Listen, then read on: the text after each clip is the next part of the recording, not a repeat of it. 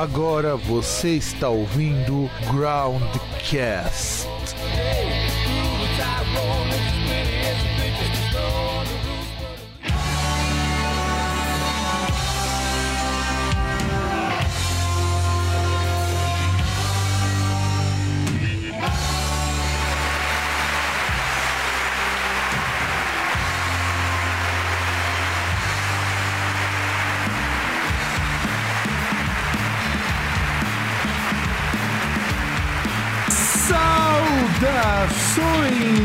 Amigos e amigas do meu, do seu e do nosso programa Groundcast. Estamos com mais uma edição do Groundcast Entrevista e nesta semana estamos trazendo para vocês uma banda nova, uma banda muito legal, o Mads, e para falar um pouquinho sobre ela, ninguém mais, ninguém menos que o senhor Matheus Henrique Madia.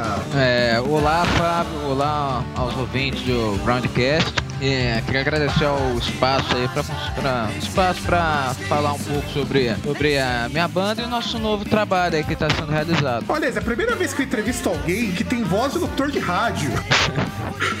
Cara, é sério, parece aquele locutor da 89, naquela fase que a 89 era uma rádio boa, e falo, cara, esse cara tá voz melhor que a minha, pô.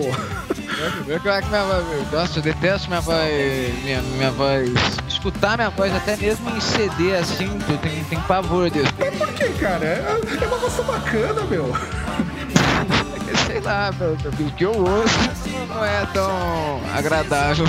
Olha, e aí então, deixa eu fazer a primeira pergunta, né? Já que começamos nessa parte mais de gravação e tudo mais, me diga, Matheus, como que você começou a ter interesse por música? Bom, o interesse por música nosso, a, a minha banda é formada por, por mim e por, meu, por meus outros dois irmãos também. E desde novo a gente se interessava por música. E uma coisa que incentivou a gente também foi escutando bastante BDs, que tinha um lance da, da harmonia vocal e a gente era novo, a gente tentava imitar os caras assim. Aí foi mais ou menos esse o começo da nossa com a música. Mas você, Matheus, quando você começou a tocar, quando, quando que você foi quando falou assim, puxa, agora eu tô ouvindo aqueles três caras cantando Stay Alive ou qualquer coisa do tipo. é, tem que deve ter sido escutando primeiro alguma coisa assim, que a gente não conhece uma banda, ainda mais com um BD, sem conhecer pelo menos um desses grandes clássicos. E falar, puxa, eu vou cantar igual aquele cara, vou, vou afinar minha voz até parecer eu, que eu não tenho saco e coisas do tipo. Como você decidiu? Então, o bizarro é que os três praticamente entraram em aula de, em aula de música ao mesmo tempo. Eu sou o mais novo dos meus irmãos. E eu, e eu era o que menos levava a sério a aula de música. É, portanto, o pessoal aqui de casa ficar enchendo meu saco, falando que eu não tocava nada, que eu resolvi estudar. Eu tomei vergonha na cara e resolvi estudar de verdade. E Cara, mais que... ou menos isso. Mas faz coisa. tempo que eu comecei. Eu acho que eu devo tocar guitarra desde uns 14 anos, eu tô com 27 hoje em dia. Então tem um tempinho bom aí. Ah, tem um bom tempo aí, com certeza. Com certeza tem um bom tempo aí. Nossa, mas assim, eu fico imaginando como que deve ter sido difícil se você chegar pra sua família ou seus irmãos chegar e falar: a gente quer montar uma banda, a gente quer ser músico, só que é foda a coisa. Eu fico imaginando, porque tem pouco incentivo. A maioria das pessoas tem muito pouco incentivo para desenvolver essas aptidões artísticas. Como que foi na casa de vocês ter três irmãos, os três querendo tocar, os pais de vocês devem ter arrancado os cabelos, né? É, minha mãe, ela sempre me incentivou bastante. Então meu pai, ele sempre, ele sempre falava pra gente desistir disso, que no Brasil não é tão valorizado a, a arte em geral, assim. E, e o começo da banda nossa, bem no começo, eu até concordo com meu pai, porque, pô, vendo vídeo antigo nosso, era cada ruindade. E hoje em dia, hoje em dia, pelo menos, ao passar do tempo, você vai melhorando naturalmente. E ele, hoje em dia meu pai mudou de ideia também, né? Não é tão crítico que nem era antigamente. É, hoje o pai aprova também, isso é o que importa, porque afinal de contas, eu sempre que eu entrevisto músico, não só aqui no Brasil, mas tem músico fora, é difícil viver de música, ou pelo menos ter um trabalho reconhecido. Como que foi, já que você falou que o começo foi difícil, como que foi o começo da banda? Era muito pagamento com cerveja, era muito calote que vocês tomavam, era muito dono de casa olhar pra cara de vocês e falava, olha, aqui hoje não. Então, é, é, a questão é que a gente mora no, no, no Vale do Paraíba, aqui né, na, na, região de São Paulo, que é interior de São Paulo. Então a, cena do rock nunca foi uma coisa muito forte aqui. E o repertório que a gente fazia com banda cover era uma coisa mais voltada ao ano 60 e 70. E o pessoal daqui, a região aqui, quando é roqueiro, acaba curtindo coisa mais anos 80, mais heavy metal. E até isso ferrava um pouco a gente. E, e o começo era difícil pela falta de, de opção, não tinha tantos bares. E daí você acabava fazendo o quê? Uns dois shows por, por mês, que, que era pouquíssimo. E hoje em dia, uma coisa que, que, que tá fazendo eu e meu irmão tocar bastante é o fato de a gente fazer acústico. A gente faz esse mesmo repertório dos anos 60 e 70, mas pelo fato de ter muito mais opção, é mais. É, é, é tem mais espaço até para apresentar o trabalho. Hum, é, não sim. Eu fico. Até achei, até achei legal você, quando você falou essa parte da acústica. Eu peguei pra olhar um vídeo da banda, vi vocês dois tocando flamenco, cara. O que, que vocês. É, como que vocês formaram as influências da banda? Porque, poxa, até flamenco vocês tocarem, eu achei muito legal, ficou muito bom. A despeito da qualidade da gravação tá bem mais ou menos, mas a gente sabe que é porque são as limitações técnicas do equipamento, não de vocês. Com um flamenco muito legal. E eu gosto, eu gosto muito de flamenco. Acho que pra, pra parte acústica é muito legal. E influenciou a banda de vocês? O que influencia vocês a compor as músicas? É, vou falar da, da parte técnica do vídeo primeiro. Geralmente a gente grava vídeo cover mesmo, mas com a câmera bem, bem simplesona mesmo, mas é mais para divulgação mesmo, não é nada muito. é nada muito sério assim. Em relação agora à influência, teve coisa do meu pai também, que meu pai sempre foi de escutar música boa. Sempre tinha, pegava é, aquelas fitas, é, Sempre tava rolando. Sempre tava rolando som bom. O Flamengo, por exemplo, era do Gibbs Kings, que ele tinha uma fitinha lá que a gente escutava. Então, sempre foi meio influenciado por ele também. Ah, Gibbs King é, é, é. Já começamos já falando de gente grande, né? Por favor. Não, cara, é, é assim, eu, eu acho uma coisa muito, muito legal, porque vocês vieram daquele meio que a gente critica hoje muito pelo excesso, que é aquela questão do cover. E como que foi essa mudança de uma banda cover para uma banda autoral? Quando que vocês decidiram que vocês tinham coisa melhor para fazer e resolveram também mostrar composições próprias? Na, na, verdade, a ideia nossa foi sempre fazer fazer as duas coisas, só que o autoral não tem tanto não tem tanto espaço. Então acaba tendo que fazer o cover para ter dinheiro para investir no autoral. Então é praticamente essa mentalidade que a gente tem. Porque se a gente tivesse ganhando rios de dinheiro com um autoral, provavelmente a gente ainda tá tocando cover na noite. É, mas provavelmente vocês teriam que estar tá tocando uma coisa estilo sertanejo universitário, né? É, esse, esse é o principal problema hoje em dia. Não, esse é o principal, não. Eu acho que atualmente é o maior de todos. o, ruim, o, o, o, ruim nessa questão é, é, que eu acho que o investimento tá mais. Só tem investimento para um estilo de música, que, é que é o sertanejo, e até o funk também. Eu acho que tem mais investimento pro rock hoje em dia. O rock tá meio marginalizado atualmente, aqui no Brasil, pelo menos. Você não vê tanta banda de rock tocando na. Em rádio, rádio grande, sei lá. Que falta um pouco mais de incentivo até de, de, de, de da rádio incentivar um pouco mais isso. É, e eu vejo uma coisa muito engraçada. Por exemplo, aqui em São Paulo, né, aqui agora fora do interior, rádio mesmo, você tem sempre as mesmas rádios tocando as mesmas coisas. Eu nem vou citar nomes para não ser antiético, mas tem uma antena da rádio aqui que só que se você ligar agora, nesse momento você está ouvindo o nosso programa aqui do ouvinte, e for ligar no mesmo horário na semana que vem, você vai ouvir as mesmas músicas. E eu acho isso foda, foda, porque nós temos muita banda de rock no Brasil. Aliás, se se depender, nós temos mais banda de rock do que a gente tem de grupo de pagode. Veja, veja, veja a comparação esdrúxula. têm espaço para as bandas autorais. E eu vejo no Rio de Janeiro, vejo nos outros estados. Tá certo, tem uma casa que toca isso, mas tem uma, pelo menos. Aqui eu sinto que muitas vezes, pra você tocar nessa uma, você tem que ou tocar cover, e são sempre os mesmos covers, isso que vale a pena ressaltar, ou tem que vender cota de ingresso, que eu acho para mim a maior sacanagem do mundo, porque. Essa, esse, esse lance de cota de ingresso é absurdo. A gente já tocou em São Paulo, não vou nem falar o bar também, mas porra, pra gente trazer público de Taubaté pra ir pra São Paulo Paulo, os caras, o pessoal não, não tem nem dinheiro pra ir na, na esquina aqui da cidade pra, pra, tomar uma cerveja. Nunca que o pessoal vai, vai pra São Paulo, pagar uma van e, sei lá, que vai beber alguma coisa. Esse lance de, de, de vender ingresso pra tocar em bar, eu, eu também acho absurdo nesse ponto. É, e dependendo do bar eu sei qual que é.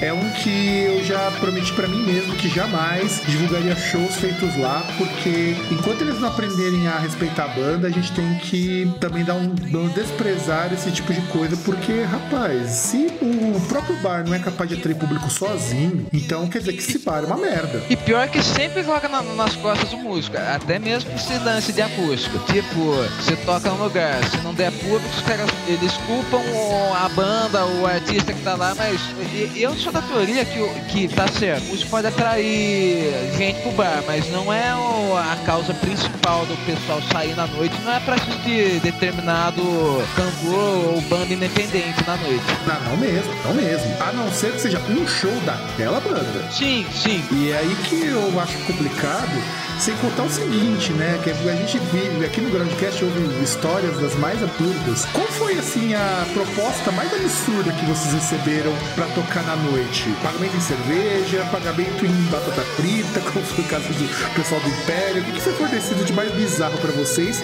sem ser não pagar, porque isso daí já é imoral? Pior que. Pior que eu, eu, eu pelo menos não tô lembrado de nada muito cavernoso, assim. Mas geralmente. Mas geralmente é cachorro é mínimo pra, sei lá, uma banda. Uma banda, sei lá, que no começo da carreira nós tá quatro caras, ganhar um valor baixo é pra dividir pra quatro andando, não tem. É triste, né? Eu acho que é tão ruim quanto ganhar cerveja. Tipo, graças a Deus nunca tomou ah, troca de bebida ou de comida. Por favor. Isso eu já fico feliz que ao menos o pessoal que te contratou teve um pouco de dignidade. Não muito, mas teve.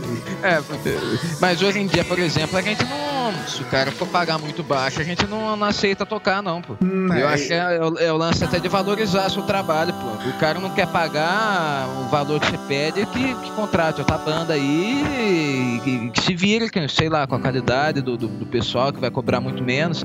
E geralmente quem cobra, quem cobra pouco também não tem uma qualidade. Não tem uma qualidade muito boa. Ah, mas... Acaba ganhando espaço porque, porque cobra muito. Muito pouco. Bem menor o valor do que outras bandas aí. Ah, mas isso que eu acho foda, porque, cara, esse, esse, esse, essa exploração em cima de músico só acontece porque tem gente que não valoriza o próprio trabalho. Eu lembro uma vez, quando eu tava comentando com meu irmão, lá na Alemanha, logo que ele chegou lá, ele faz fazer uns 15 dias que tava morando lá, ele foi num bar, ele não toma cerveja, mas foi lá porque ele queria ver umas bandas, umas bandas de lá da Alemanha, umas bandas locais. E ele falou que ele conversou com os caras e o cara consegue pagar as contas, consegue manter a banda só tocando 300 vezes por semana num bar. E eu vejo que isso em São Paulo, não vou nem pegar Brasil, porque a realidade de cada cidade, às vezes de cada estado, é bem diferente da nossa. Mas aqui em São Paulo, eu vejo que para uma banda conseguir fazer isso é quase impossível. Falando banda, artista solo que pega lá um tecladinho MIDI qualquer e um violãozinho de George de 600 reais, consegue fazer isso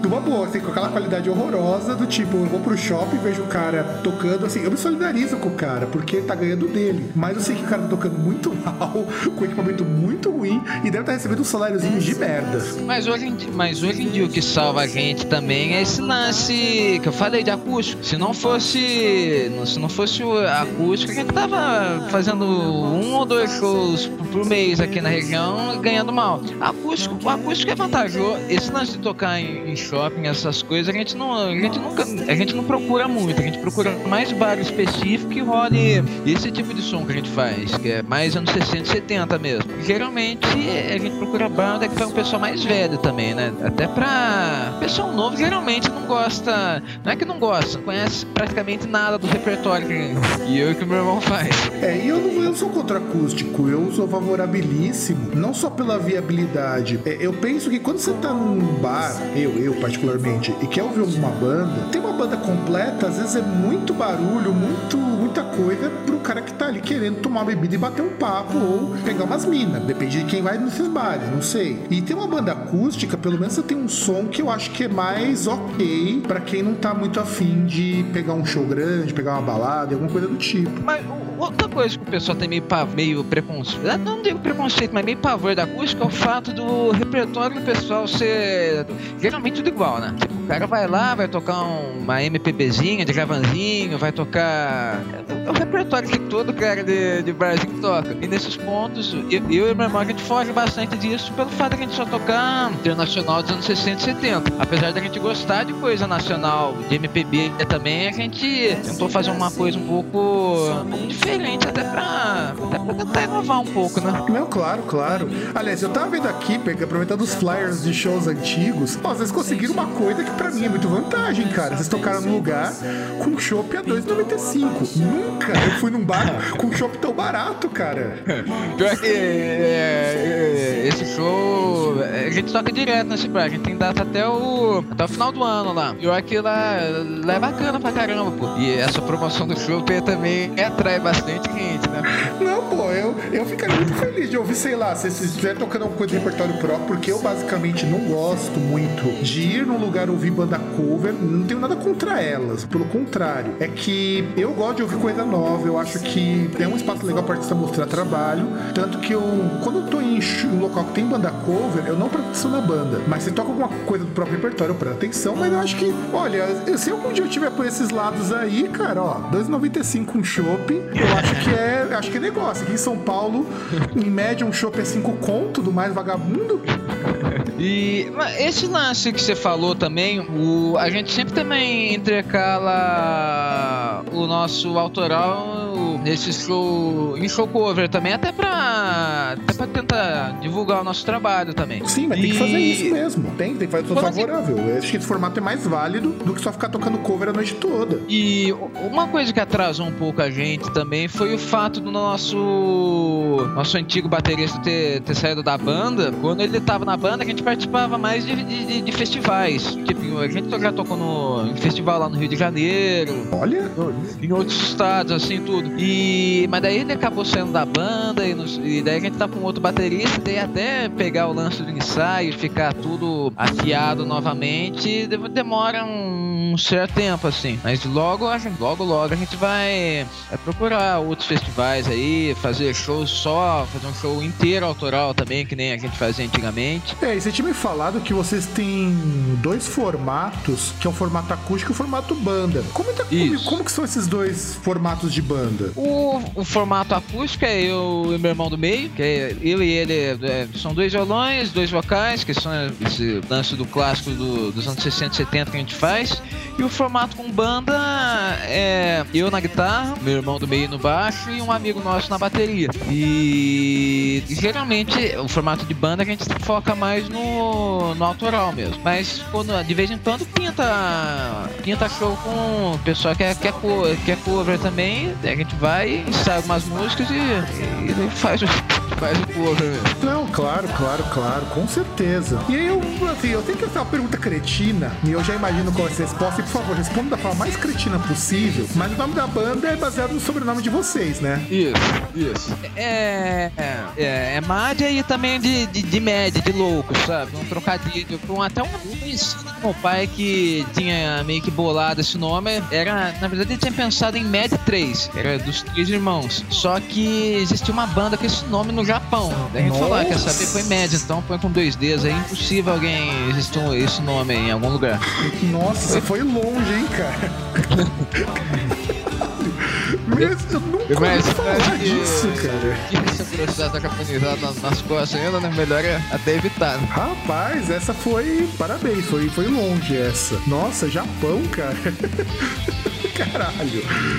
Mas assim. A gente assim, pesquisou, é, a gente pesquisou até. Vamos procurar aqui pra ver se não tem. existe essa banda, algum canto do, do universo aí. Daí que a gente resolveu mudar pra Mad mesmo. É, que é um nome que eu acho muito bacana, inclusive. Mesmo sendo assim a solução mais rápida possível para resolver um problema de nome, é um nome bacana, é um logo também muito bacana porque ele é simples. Mas o que eu achei muito mais interessante é ver as fotos promocionais de vocês. Vocês parecem é, aqueles músicos tipo Jethro Tull e tudo mais na década de 70, cara. Você se inspira muito nisso que vocês estão compondo? O... Oi? Nessa Eu coisa, não- meio, nessa coisa meio setentista, meio é, rock clássico, porque assim, eu vejo pelas fotos promocionais, até pelo visual de vocês, é bem naquele estilão daqueles grupos da década de 70, sobretudo E, é, grupos de prog, aqueles grupos mais a, a gente influencia, o nosso som autoral mesmo é influenciado, é influenciado nessas bandas dos anos 60 e 70 e estilo, estilo a gente, em relação a cabelo comprido, antes da gente fazer rock, essas coisas, a gente já usava, então não foi muito,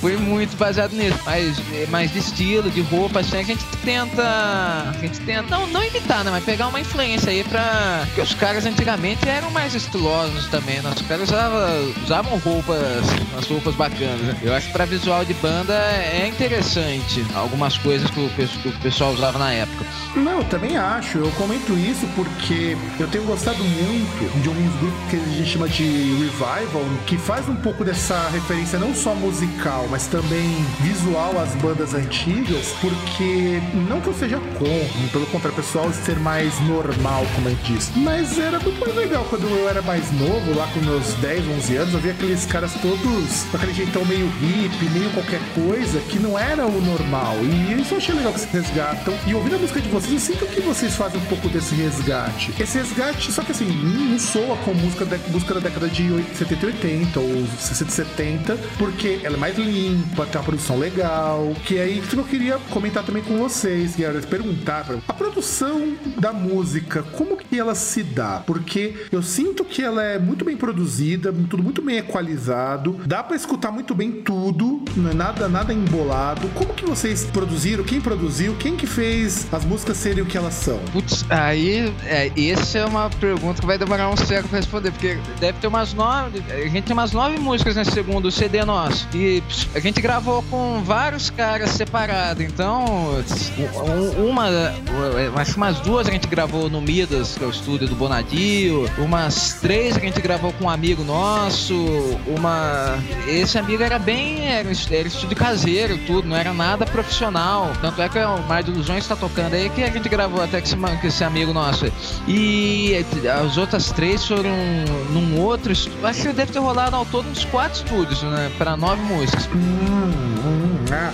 É por isso que dá pra sentir também que essas músicas entre si, elas têm uma boa diferença em termos de corpo, assim, tudo bem, soa como música de vocês, todo Mads, mas dá pra sentir que essa mudança de estúdio deu uma variedade muito bacana pras músicas. Eu, pelo menos, aprovo esse É. tipo de coisa. É, as, u- a- as últimas músicas que a gente gravou tava uma, uma pegada um pouco mais, mais pesada. E, e foi, foi mais intencional mesmo, que a gente tava querendo até fazer. Tirando aquela balada que tocou, que é uma balada do meu irmão que tocou aí, que foi uma música do nosso primeiro CD que a gente queria regravar de uma forma mais bem feita. A gente queria ter. Que a gente achou o primeiro CD nosso, a qualidade de algumas coisas estavam não estavam muito 100%. Tipo, qualidade vocal, tava com uma voz meio robótica, daí a gente resolveu até fazer uma coisa mais, mais natural. Ou como o pessoal diz, é- mais essa coisa das orgânico, né? essa coisa das músicas é isso. É o. o- é, vai, varia muito do momento que a gente tá. Às vezes a gente tá sossegado e a gente, putz, a gente precisa fazer uma coisa mais pesada. Aí a gente faz uma coisa pesada e quer fazer uma coisa um pouco mais leve. E vai, vai indo nesse.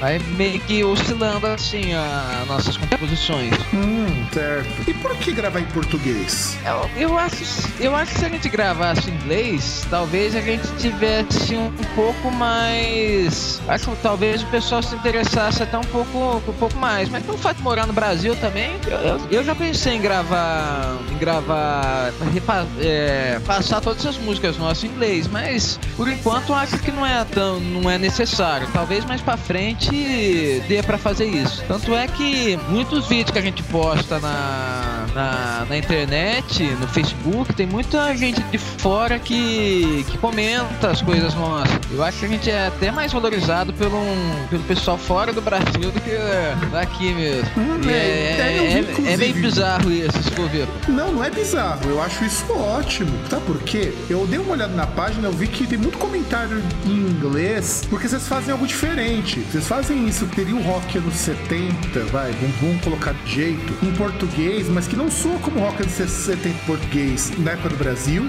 nem como rock anos 70 lá. Então soa uma coisa um pouco diferente. E esse exoticismo que é muito bem tocado, diga-se página, tenho que dizer que muito bem tocado, muito bem produzido, muito bem cantado, mesmo você não gostando muito da tua voz, eu acho muito bem cantado. Eu acho porque assim, eu sou um cara que eu gosto muito, eu já disse isso em vários programas, eu gosto muito de músicas hiper complexas, aquelas coisas bem experimentais. Mas sempre que eu pego uma banda dessas que faz um som mais clássico, eu me remonta muito à época que eu era moleque. E meu pai tinha deixado os CDs dele de classic rock quando meus pais se separaram. Eu me lembro que era muito legal passar a tarde ouvindo aquilo. E eu sinto muito quando pego bandas como a Mads que me retomam um bocado isso. Acho que talvez seja por isso que o pessoal mais velho curte. E o pessoal mais novo acho que não teve uma infância tão, para poder se lembrar ouvindo coisas desse tipo. É isso que eu falo. O, você falou de infância. É, eu não sei, mas o que, que a molecada que escuta, sei lá, o que tá tocando na rádio hoje em dia, eles não vão ter muita noção, uma noção musical aprofundada. Porque são estilos mais, mais, mais simples. Não é, uma, não é uma crítica, não é uma crítica a quem gosta, mas é uma coisa mais simples do que, do que o que era feito no passado. Então acho que até isso vai. Até isso é, é ruim pra cultura em geral. É, a gente tava no programa da semana passada. Toda semana passada não, né? Num programa acho que deve fazer umas duas ou três semanas do programa aqui. Eu e o César a gente tava comentando sobre trabalho solo. E eu bem lembro que a gente tava no meio da pauta e a gente chegou no Hermeto Pascoal e olhando pra resenha, pra shows do cara, o cara faz muito mais show fora do Brasil do que aqui, porque falta, talvez para o brasileiro médio, não tô nem falando sobre a molecada, um pouco de acesso a uma cultura mais complexa. Não que eu ache ruim que a pessoa escute pop, curte esses, essas farofadas de vez em quando, mas parece que a pessoa não consegue sair disso e muitas vezes é nem por opção, é por falta de opção, aliás. Mas, é, mas aí que tá, aí que tá outro problema também. Eu acho que hoje em dia, por exemplo, tem o YouTube, o cara consegue pesquisar qualquer coisa e parece que o cara tem preguiça até de tentar tentar pesquisar, procurar coisa nova. Eu acho que eu, essas músicas tipo sertanejo, funk é uma coisa na minha opinião, é mais pra. É mais pra pegação. Pra molecada, pra molecada se pegar tudo. Não tem uma coisa muito. Eu não digo nem um sertanejo. Porra, você pega. Você, sei lá, pega um Leandro Leonardo. Pô, os caras cantavam bem pra caramba, pô. Era um, era um sertanejo diferente que esse sertanejo de hoje em dia que tem quatro acordes, só muda.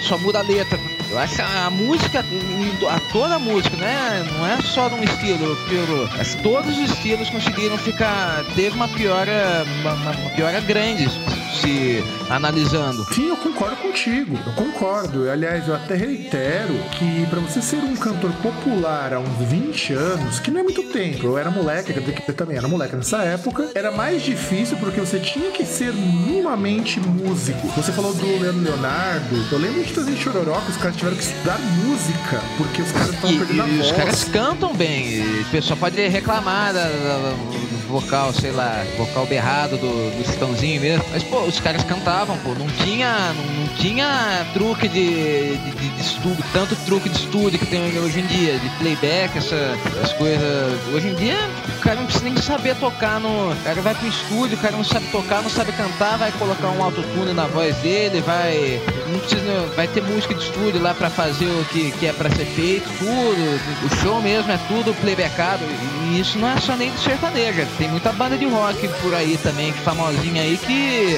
que toca.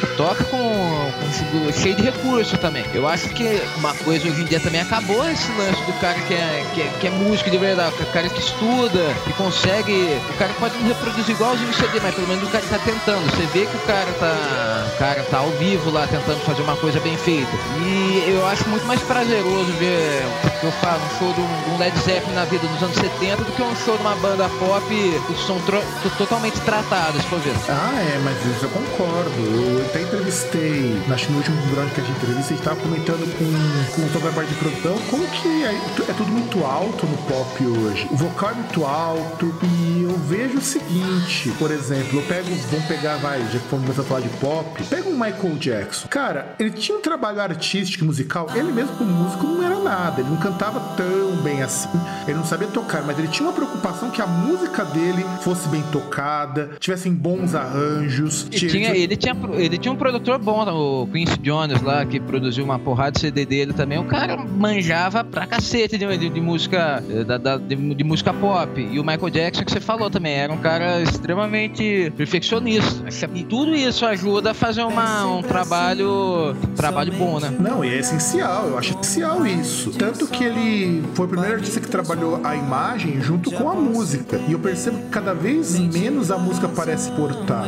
E eu acho que é por isso que tem tanta banda voltando a fazer som igual a década de 70, com pouco recurso.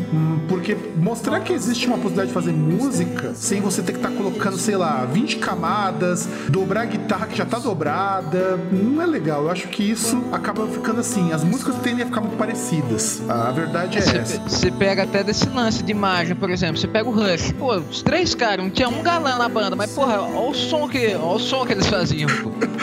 Tem. Essa você apelou, cara. Não, verdade. Os, puta, os caras são feios, hein, meu?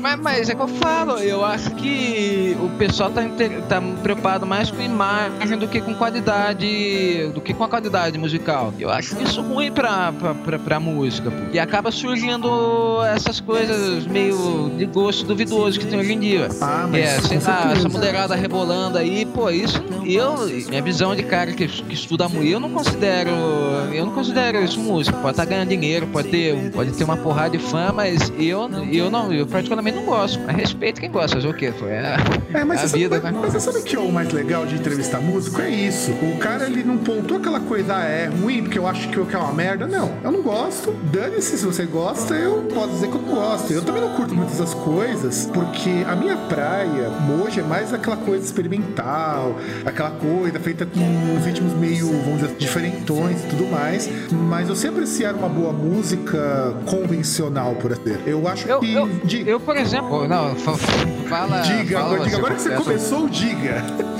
Eu, eu, eu, por exemplo, eu gosto de, de, eu gosto pra caramba de rock progressivo. Bom, só que, bom. só que tentar fazer aqui no aqui no, aqui no Brasil, que nem lá fora da, porra, eu escuto bastante Frank Zappa. Oh, agora, agora começou a entrar na minha área. Yes, bom, bom. Yes pra caramba, o King Crimson, mas, porra, não tem condições de fazer um, um, o som desses caras hoje em dia, pô, vai morrer de fome. Cara, King Crimson, cara, dessa agora você foi longe. E o cara vai tocar aqui no Brasil, que tem do do King Crimson com a banda dele. Eu tava até vendo.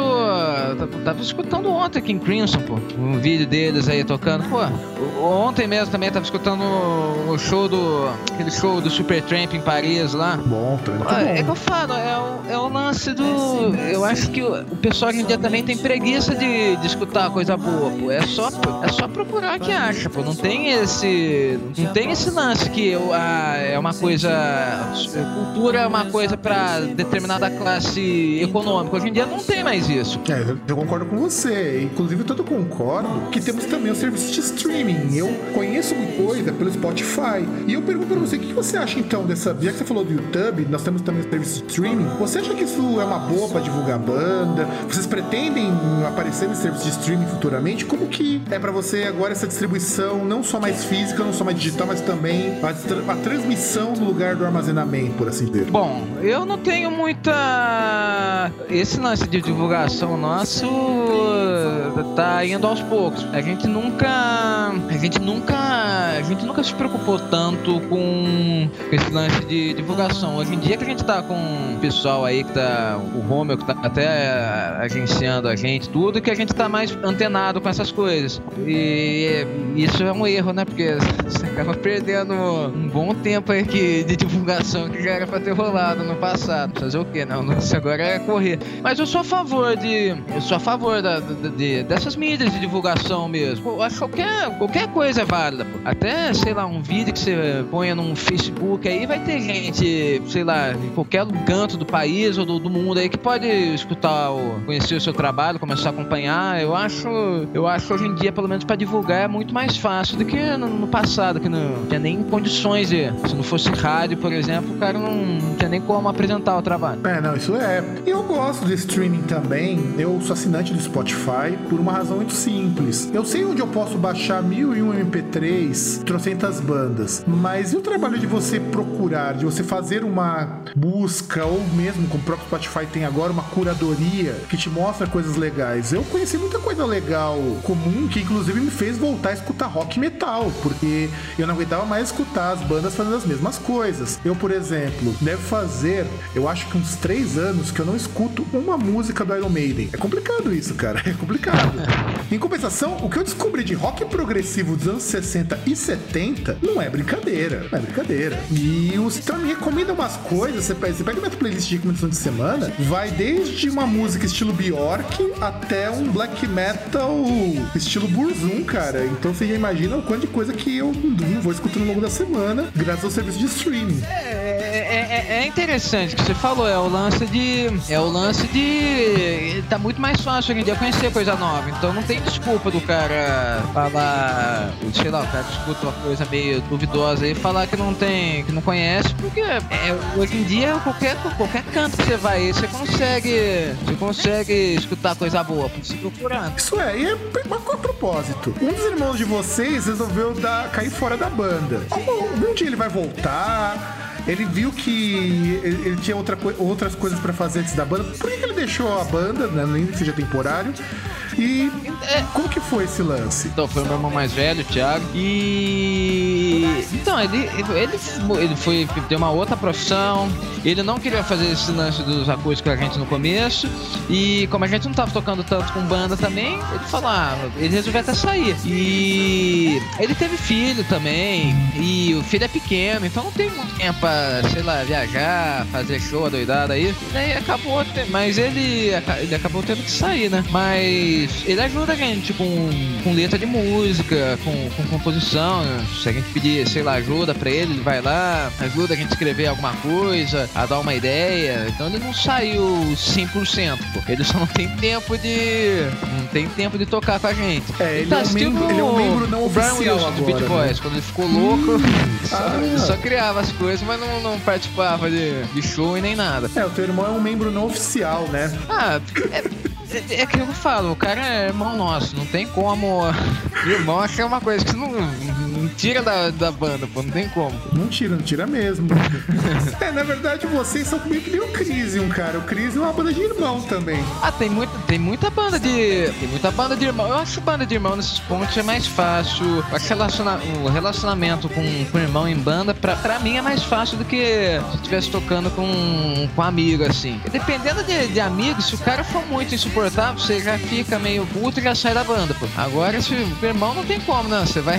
Você vai ver o cara o tempo todo aí, então não tem como você como ficar bravo o cara o resto da vida. Não, e qualquer coisa, as brigas tendem a durar muito menos no fim das contas. Sim. Aí você fala, ah, teu cuzão, ah, vai tomar no teu rabo, vai. Depois ficam dois sem se falar, depois, e aí, vou tocar.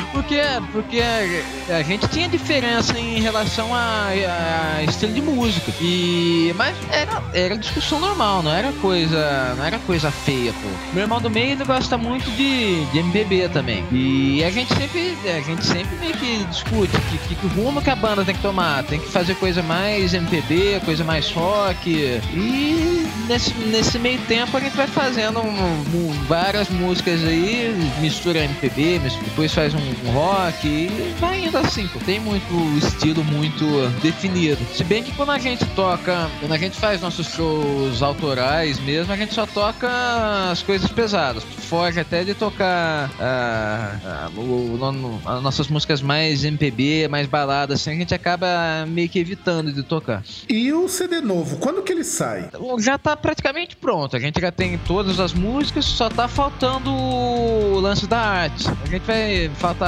capa, essas coisas. Acredito que não. É, isso é, é bem simples de, resol de, resolver. Então acho que até no, no, começo do ano que vem já tá. Eu acho que já deve sair. Porque eu, eu também. Eu, eu não gosto de lançar coisa meio que no, no final do ano, assim. Acho melhor deixar. deixar pro começo do, do, do ano mesmo. É, todo mundo já se panturrou de panetone, já encheu o rabo de peru. É, não tem. O cara não tá com tanto clima. E outra coisa também, até se for pra lançar uma coisa, até esperar o carnaval carnaval passar também, até pra, o pessoal não, não ficar. Até pra não fugir muito da mentalidade do pessoal. Porque até passar o carnaval, os caras estão com cabeça em outro estilo musical. Né? É, não, e eu concordo, eu concordo. Vai ser lançamento como físico, digital, na passa, telegrama. Eu, eu gostaria de fazer os dois, tanto físico como digital. Do o último CD que a gente fez foi só.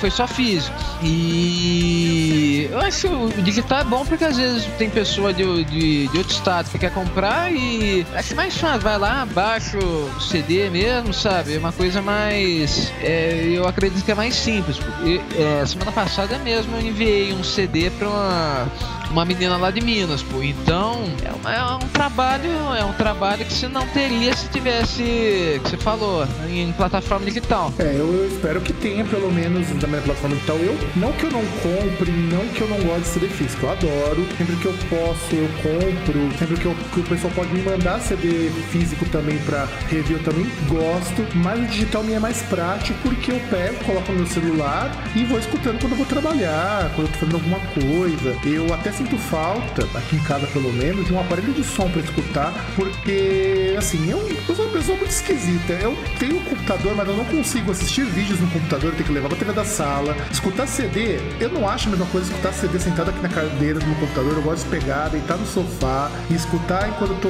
lendo alguma coisa. Então, eu, eu, tô, eu tô planejando comprar até o fim do ano um outro aparelho de som com CD e com MP3 para escutar as músicas fora, porque no computador eu não gosto, eu acho muito E eu acho que é nesse público que vocês acabam ganhando também o povo que compra CD.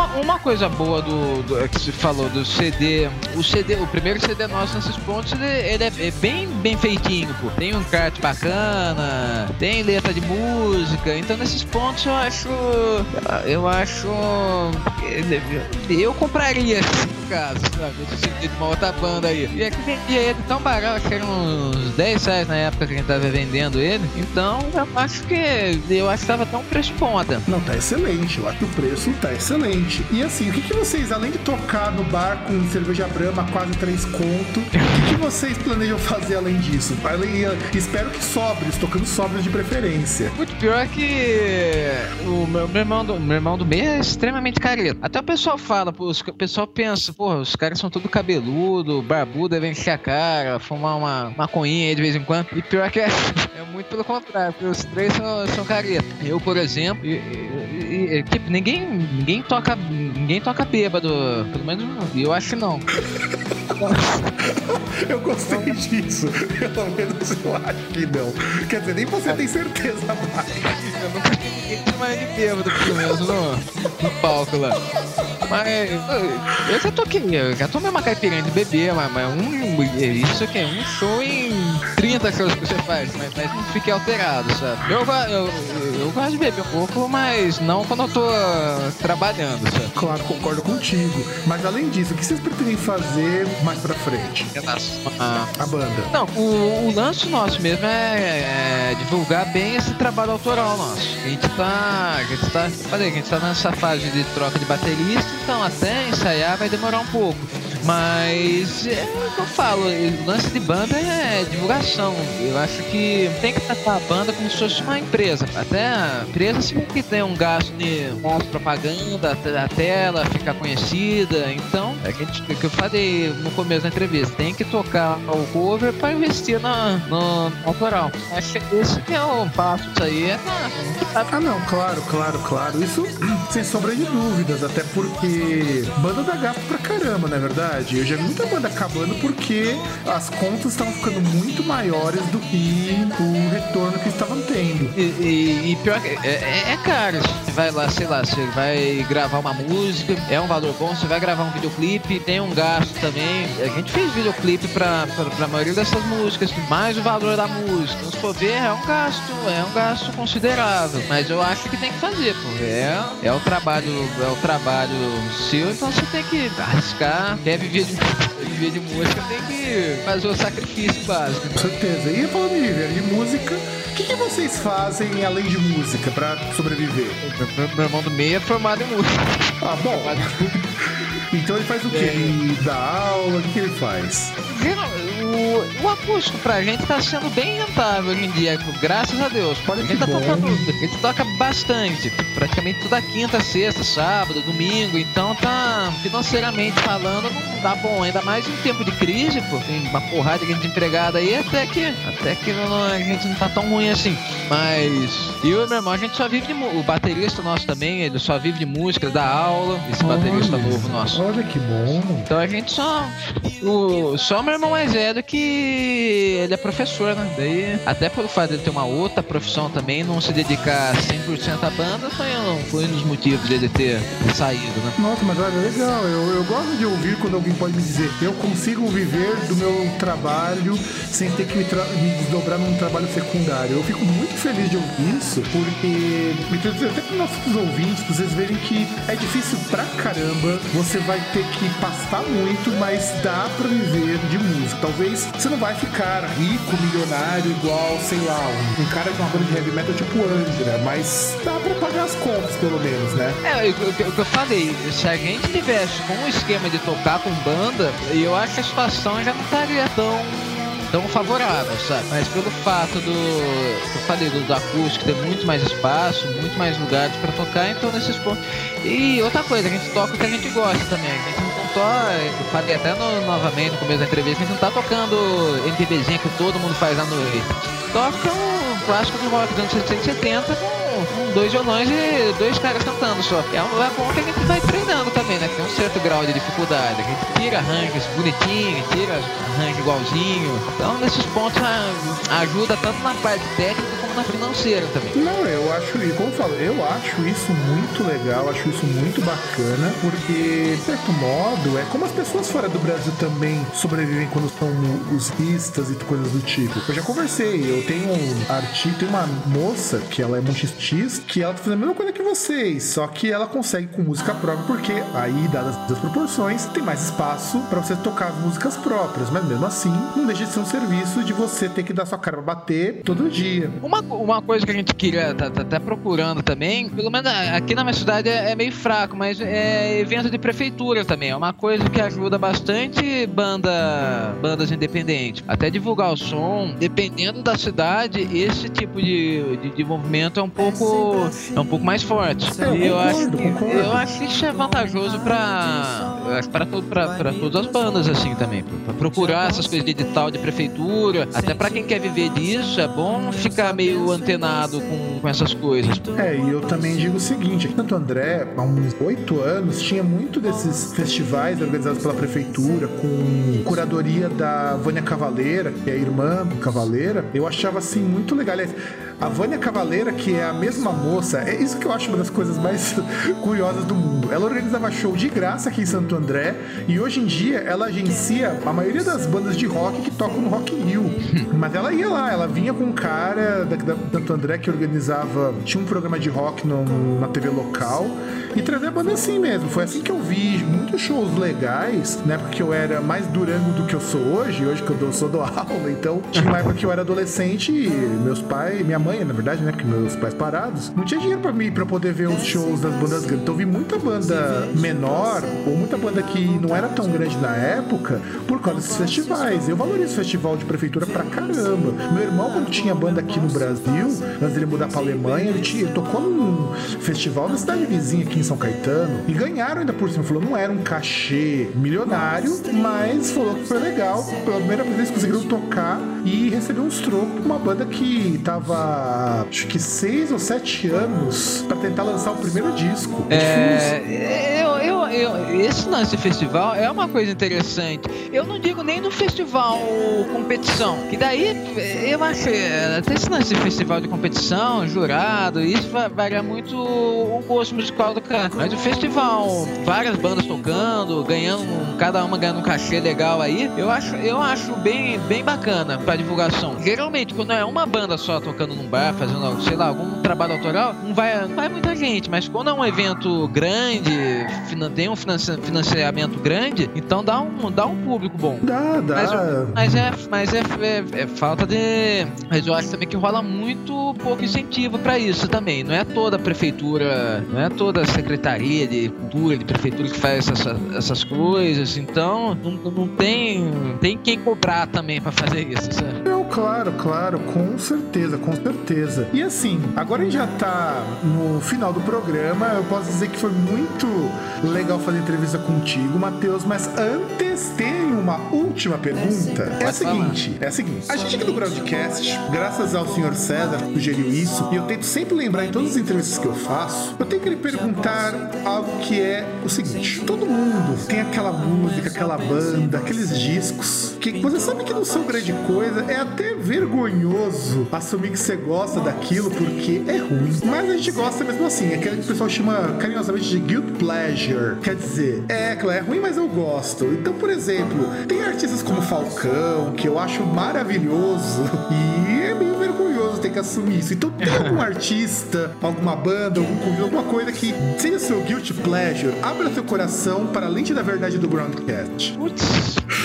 Pior que. Pior que eu, eu, é que eu falei, talvez não seja nem ruim, mas seja brega, sabe? Tem, eu gosto de muita coisa brega, pô, brega de roqueira, pô. Mas eu não, eu não considero ruim, então. Não, não, não. Agora coisa ruim, ruim mesmo. Mas, C cite uns exemplos, cite uns exemplos para os nossos ouvintes conhecerem. Deixa eu ver. O Bidis mesmo, por exemplo, não, eu, não, eu, eu gosto pra caramba, mas tem muita gente que considera brega, sabe? Ah, o finalzinho deles da carreira é meio meu mais metaleiro aí, os caras consideram Bidis brega, eu gosto. É, mas o finalzinho do Bidis era meio brega, o começo era muito bom, o finalzinho eu achei meio questão precisando vender disco e pagar boleto, eu achei que é meio brega. Mas sei lá, por exemplo, eu curti um, um Reginaldo Rossi, por exemplo.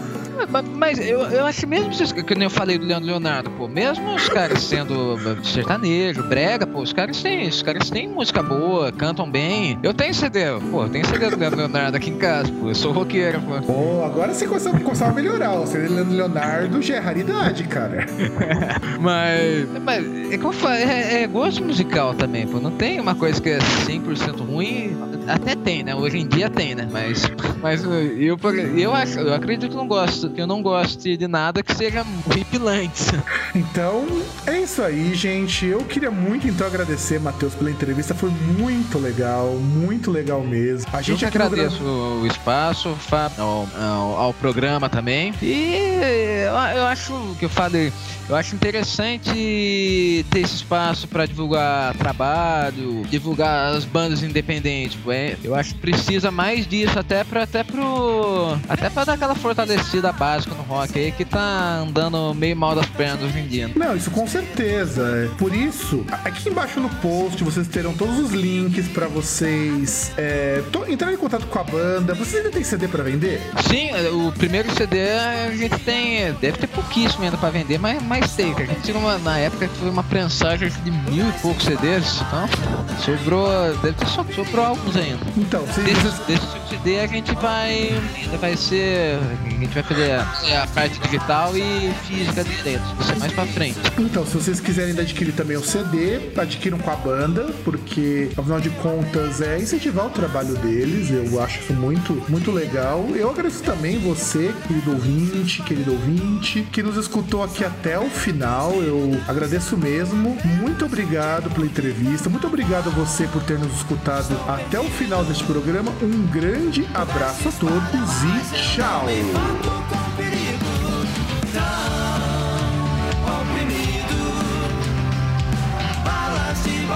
É